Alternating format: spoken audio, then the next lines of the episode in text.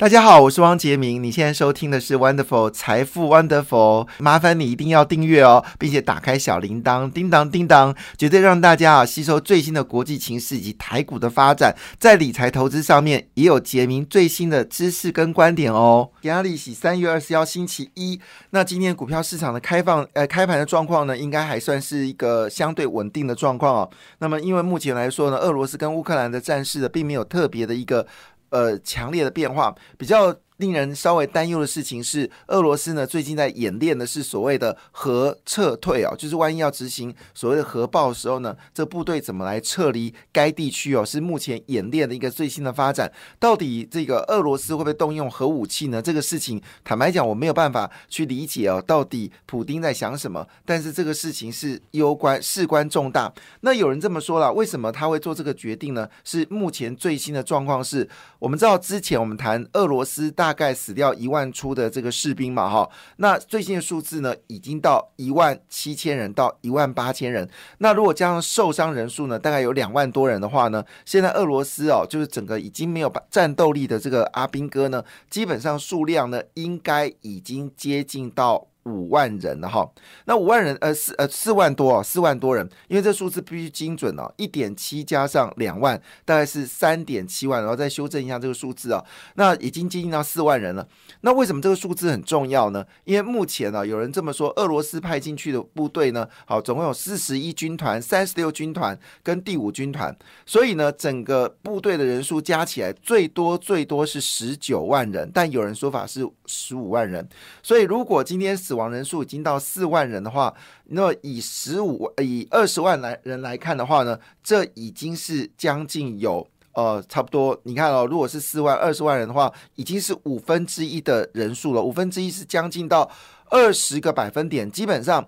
当一个部队到三十 percent 的人受伤或者没有战力的时候，这个部队就已经没有战斗力了。所以，俄罗斯的军队什么时候到丧失战斗力呢？已经是大家所关心的事件了。好，那所以呢，没有新的事情就是好事情啊。那就回到基本面来看，上礼拜五呢，其实美国股市表现的还算不错。那么，费半指数呢是上涨二点零一个百分点。那么纳斯达克呢是美国四大指数里面哦涨幅最大的，但是像黄金啊这个价格就黄金相关的类股呢价格就下跌了哈。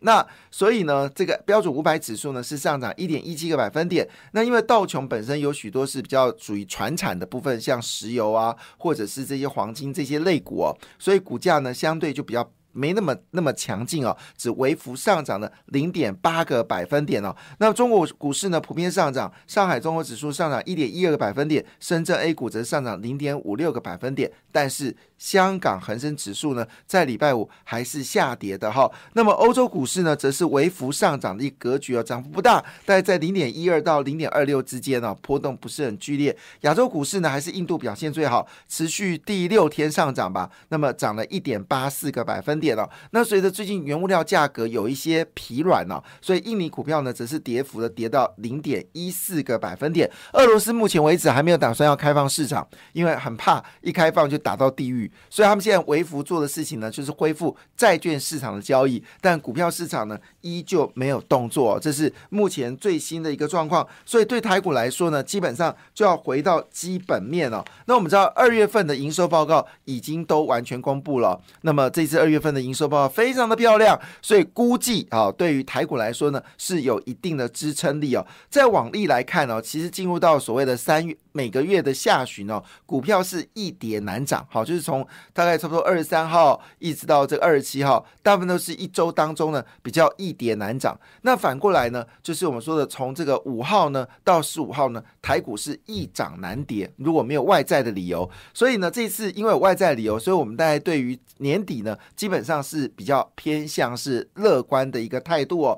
那么最今天最大的消息是什么呢？就是美国的造元补助方案。已经准备好。那我们知道，这个拜登呢，为了发展这个在美国自己有晶圆代工，他跟全世界招手，包括了台积电，也包括了英特尔，也包括了三星。据了解呢，最新的名单呢，已经把联电纳进来了。那么希望联电呢，能够到底特律哦，去盖十二寸厂。那为什么选择底特律呢？那我们知道。美国的汽车大厂的工厂呢就在底特律。好，这是美国最大的以前的说的所谓的。呃，这个钢铁工厂也是汽车工厂，所以呢，如果联电可以到底特律设工厂的话，它的车用晶片呢就可以直接供应在底特律的工厂。那特斯拉要哭哭了，因为特斯拉的工厂并不在底特律，是在加州跟德州，但是现在以德州为主哦。那这个消息到底是怎么回事呢？好，联电是说了，我们不评论世界的传闻，但是呢，我们在全世界呢都有评估，希望能够有一个。生产分散的效果，所以就是说有嘛，生产分分散效果。那联电呢，其实跟台积电比啊，联电有比较充分的国外的并购跟投资的经验。事实上呢，现在联电呢，在日本、新加坡跟中国呢都有设工厂。那新加坡呢，最近又要增设一个一千亿新台币的工厂。那看起来，因为这个消息可能让美国觉得。联电有扩张业务的需求，所以呢，邀请联电哦去这个底特律。那目前为止呢，底特律当然是因为缺车用晶片。缺到一个怕哈，那因为联电呢，基本上它的制程呢，最高大概是二十二纳米，好，二十六、二十二，好，在这个地方，它并没有更高阶，像十四纳米甚至十纳米哦，那这部分都没有往前走。但是有趣的事情是，以这个二十六米纳米到四十纳米呢，是最适合，甚至六十纳米都可以啊，是最适合车用晶片的需求，所以呢。基本上来说呢，目前为止啊，整个联电呢，把整个焦点呢都放在特殊使用规格的晶片啊。那跟这个台积电不一样，台积电是做朝小晶片的方向进行，就是 AI 智慧人。那联电呢是直接就朝车用利基市场去进行哦。那到底联电的股价会不会上涨？I don't know。但是呢，智源肯定是最大的受惠者，这个是毋庸置疑哦。那当然，因为台积电呢最近开始拼了，因为看到这个英特尔不断的扩张资本哦，所以呢，台积电也做一件事情哦。因为我们知道，在整个世界里面呢，其实除了你能做晶片之外，封装测试也很重要，因为小晶片呢必须要用所谓的三 D 的一个封测。那这个部分呢，当时是以三星最厉害。那台积电呢，当时也承认它在三 D 封测部分呢输给了。这个三星，但是这几年呢，就急起直追哦，因为它原本是跟日月光合作的，就自己来做。那没想到呢，中间杀了一个黑马，这黑马呢叫做英特尔。那英特尔呢，在整个最近这几年呢，其实先进的封装资本支出呢是相当惊人哦。那以这个呃，就是二零二一年的话呢，就砸了三十五亿美金哦。那么支出占全球比例是高达二十九个百分点，因而台积电呢只。支出了三十点四九个百分点，占全球比重呢是二十六个百分点。日月光呢是排名第三，是十七个百分点。三星呢则是排名第四名，占全球呢是十三个百分点。好，那这就是我们说的这个整个封装的一个状况。当然，如果今天台积电做更多投资的话，谁是受惠者？这是大家所在乎的。那最近中沙的股价又在动了，这恭喜！每次台积电哦，呃，就是前面要动的时候，中沙会动。后面要动的时候，中沙也会动，所以中沙呢既有领先跟落后的指标。那这现在应该是要领先落后呢？好，外资说啊，台积电的价格是一百一十块台币啊，哇，这外资讲的真好，但是。请问一下，那过去一段时间你讲那么好，你是站在卖方还是买方呢？搞不好都站在卖方哦。但是看起来认错了。好，没有问题。好，台积电呢上涨，谁是最大受惠者？答案就是凡轩哦，六一九六的凡轩，他做的是无尘室跟机动系统，呃，机电系统整合工程。那以前两个月的合并营收呢，一口气交出了六十二点四的历史新高纪录啊！那反而认知的凡轩呢，受惠半导体大厂哦，持续扩张产能，现在手上订东订单了，叮咚，高达五百八十亿元的历史高档，所以全年的获利呢，绝对上看。一个股本哦，那我们说的，这就是我们说的这个今天报纸上面特别谈到的一个重要的一个数据哦。那凡轩呢，最近呢也开始切入到极紫外光的呃极紫外光的曝光机哦，哇，这是要跟嘉登来拼吗？好，所以我们看得出来，这个就是今天哦在台电一个很重要的讯息。好，另外呢，当然也要继续谈下去哦，这个讯息也真的蛮重要的。什么样的讯息呢？还记得我们在之前哦，就是应该是上礼拜吧，哈，上礼拜一还是礼拜二，大概那个时间点，那天呢，就是公布消息，就是我们所有的千金股哦，跌停板的跌停板哦，躺平的躺平。那那时候杰明就说来不及，来不及了！你现在挑个股哦，这个每个个股都要八八百多块、一千多块，来不及买了。你身上要揣个上千万才能买得起股票，所以那时候紧急的跟大家讲哦，其实可以考虑哦，买半导体的 ETF，因为呢，半导体 ETF 呢，基本上已经把你想买的股票，不论你想买台电，还是要买 CDKY，还是要买这个翔硕，还是要买利旺，还是要买普瑞，还是要买信华，这都是八百到一千块的股股票，还是要买这个。这个尾影哈，这些呢，他都帮你买了，就是我说的半导体的这个所谓的 ETF，好，他在把台湾最具有竞争力的半导体公司呢，包括联发科在内，好，都放在这个 ETF。所以呢，换个角度来说，假设这些千金股上涨，因为我们知道千金股呢，基本上不是凡人所唱的歌啊，凡人是没有办法做千金股，因为实在太贵了。所以这些能够做千金股的，大概都是那种非常有钱的这个。呃，就是自自营商，或者是这种超级大户，或者是投信。好，因为投信呢，你花十块钱，你也可以买到细粒 KY，现在是三千三百块。你花一百块，你也可以买到三千三的细粒 KY。你花了一万块，你也可以买到三千三百块的细粒 KY。所以呢，基本上来说，它的筹码比较小，股价呢就比较活泼。一涨一跌，所以呢，换个角度来说，如果投信法人开始把眼光看在所谓的这些所谓千金股的话呢，股价当然就会有表现。那当然，重点事情是我们是上礼拜一、礼拜二讲的，现在已经过了一个礼拜了，还有效吗？当然有效。好，为什么呢？因为怎么说？事实上呢，他们所公布的业绩来说都是大幅成长的，主要是因为外资在卖。那外资呢，未来会不会卖？会。会卖外卖的比以前更强？不会，好，因为现在。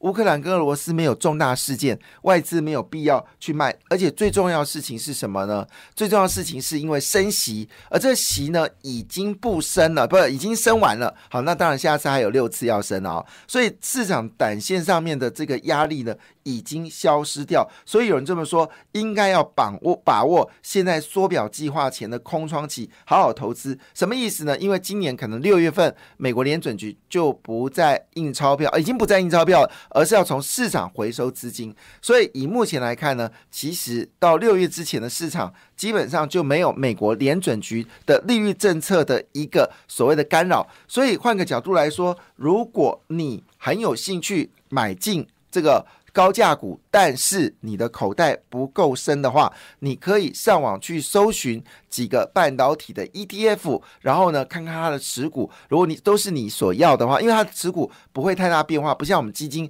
可能随时都有变化，它持股就是跟着。全值来走，所以基本上变化不会很大。如果你喜欢的股票都可以看。好了，那我们来看哦，这次战争到现在为止呢，其实对世界有非常大的改变。比如说，所有原物料里面，包括小麦、玉米，好，这个钯金、铂金，还有镍、铝，好。铜好，这些都是俄罗斯生产，还有乌克兰生产的。目前涨幅最大的是镍，好，镍还是目前涨幅最大的。所以锂镍狂飙，新能源车的新能源车呢，最近都已经掀起了涨价风哦。我据了解啊，特斯拉在五天之内在中国调高了两千八百块人民币哦。所以呢，这个调高价格绝不手软哦。那当然，这个部分呢，所谈到的事情，离跟镍，你想到的。当然就是电池哦。那因为台湾的电池呢，基本上坦白讲，就过去我们曾经是电池大国，好，那时候仅次于日本是电池大国。但是这几年下来，我们已经被这个韩国、被中国超车啊，主要是因为市场规模的关系啊，没有关系，我们底气还在啊。那据了解呢，因为最近镍价上涨呢，所以呢，包括康普跟美骑马呢，也决定啊。报价要往上升哦，那当然我们知道康普跟北骑马在去年其实获利也非常的好，那已经预告从三月份开始呢，整个现货价已经大幅调整了。那么四月开始呢，连这合约价呢也要开始再往前走哦。那以现在的角度来看呢，呃，镍价的涨幅呢似乎是没有办法停止哦。那么康普呢去年营收哦是年增率三十八点八个百分点。那呃，今年的获利部分来看呢，去年的获利部分呢，也是成长的幅度呢，也高达二十二点九个百分点。那去年赚了四块六七，前年赚了一块七三哦。那据了解呢，今年整个全年的业绩呢会上看到一百亿元哦。那么很可能年增率可以高达一点六九倍。好，另外马美骑马表现也非常好，美骑马的税后存益呢是增加了一点九三倍哦。每股税后存益呢在去年是四点八一元哦。那么今年前二月的年增率呢也到了一点零一倍哦，一点零一倍。所以看起来整个电池厂的表现呢非常的好。好，另外一部分呢就是我们说的。其实我们的话题有关这个离岸风电机呢，现在在台湾呢是热话题，包括了东元、士林、华。感谢你的收听，也祝福你投资顺利，荷包一定要给它满满哦！请订阅杰明的 Podcast 跟 YouTube 频道财富 Wonderful，感谢，谢谢 Lola。